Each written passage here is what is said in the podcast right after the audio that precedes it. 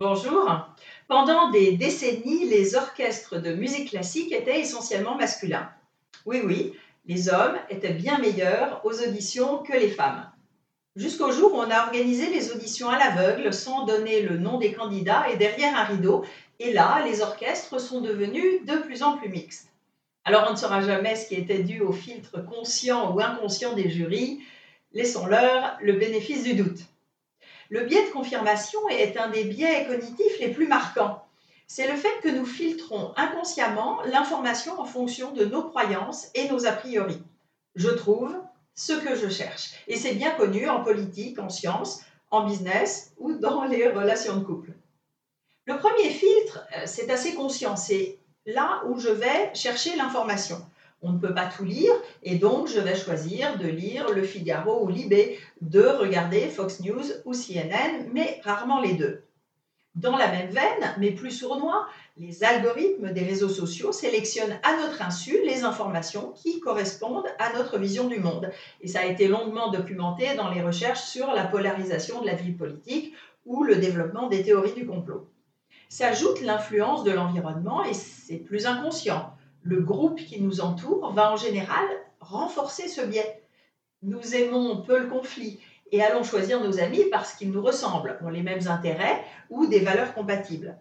C'est ce qu'on appelle parfois l'effet bulle, c'est-à-dire le fait de privilégier des relations sociales avec des gens qui nous ressemblent. Ça renforce mes convictions de faire les bons choix et d'être quelqu'un de bien. Mais ça risque de restreindre les opinions contradictoires autour de moi. Le stress a aussi une influence. Vous avez certainement vu la vidéo avec des joueurs de basket qui font des passes avec un personnage déguisé en gorille qui passe en arrière-plan. Si on demande aux spectateurs de compter les passes en les stressant avec de la compétition entre eux, un décompte, de la musique dramatique, plus de la moitié ne voit pas le gorille. Donc, je ne perçois et prends en compte qu'une petite partie de la réalité. La deuxième étape, c'est l'interprétation des faits que j'ai sélectionné en fonction de mes croyances ou préjugés. Et je vois ce que je crois, ou j'entends ce que je crois pour le cas de l'orchestre. Il y a une étude édifiante faite aux États-Unis il y a plusieurs décennies avec une vidéo de braquage fictif. On ne pouvait pas voir le visage du ou de la malfaitrice, mais certaines personnes interrogées étaient persuadées qu'il s'agissait d'un homme d'une personne dite de couleur. Et le pourcentage dépendait forcément de l'orientation politique. Là aussi, le stress augmente notre propension à interpréter les faits selon mes croyances ou à créer des croyances pour me rassurer. Souvenez-vous des premiers mois de la Covid. Beaucoup d'entre nous étaient en stress, confinés chez soi, bombardés en permanence d'informations changeantes, de scénarios catastrophiques. Je vais chercher quelque chose qui me réconforte, qui me donne l'impression de reprendre le contrôle de la situation avec une vérité. Notre esprit a besoin de logique et quand il n'y en a pas, je suis sensible aux théories qui donnent un sens à ce qui se passe. Ou même, je vais m'en créer une, même temporaire, même insatisfaisante. Troisième étape, je mets des œillères par rapport à mes conclusions ou mes décisions pour éviter de les remettre en cause je rejette les informations qui ne confortent pas mes opinions. J'évite de vérifier mes sources ou de chercher des sources nouvelles d'informations. Et j'évite ou je disqualifie les interprétations différentes des miennes. Bien sûr, ça n'arrive qu'aux autres. Mais j'ai vécu des situations en entreprise qui étaient à la limite de la mauvaise foi, avec par exemple la présentation d'une seule solution à un problème dont l'analyse n'a été faite qu'avec un seul angle de vue ou avec juste certaines informations disponibles sans chercher à aller plus loin. De peur sans doute de trouver des arguments divergents. Et on prend ainsi des décisions à la va-vite et rarement pertinentes.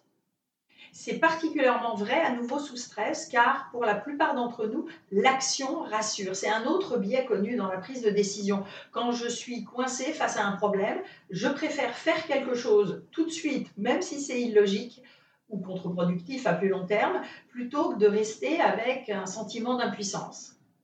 Je reviens à la situation en début de Covid. L'activité sur les réseaux sociaux était assez frénétique. Partager des tas de choses, sans filtrer, prendre parti, m'engueuler éventuellement avec mes frères et sœurs, agir nous rassurait sans doute.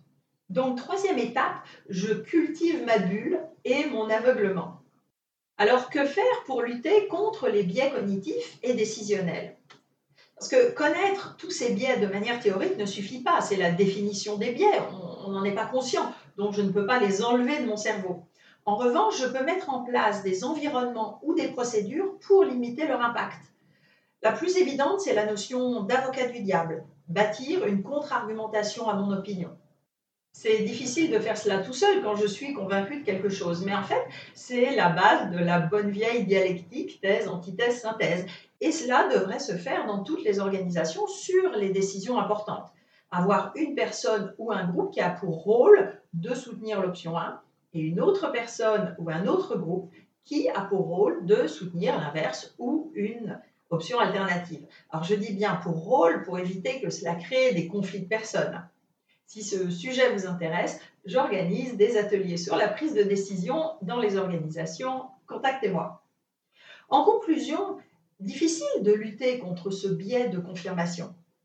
Mais j'espère que cette vidéo vous permettra d'allumer une petite lumière rouge dans votre cerveau la prochaine fois où la pression montera avec votre conjoint ou conjointe ou avec un collègue pour vous rappeler que nous filtrons la réalité en fonction de ce que nous croyons et que nous avons tendance à nous entourer de gens qui nous confortent dans nos convictions.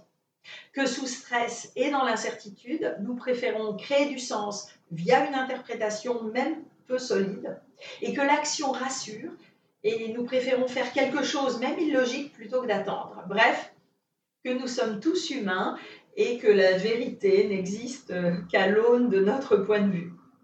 Si ces sujets de psychologie vous intéressent, abonnez-vous maintenant à ma chaîne en activant les notifications pour être prévenu des prochaines vidéos. Et vous pouvez vous inscrire également à ma lettre d'inspiration mensuelle avec le lien ci-dessous. À bientôt!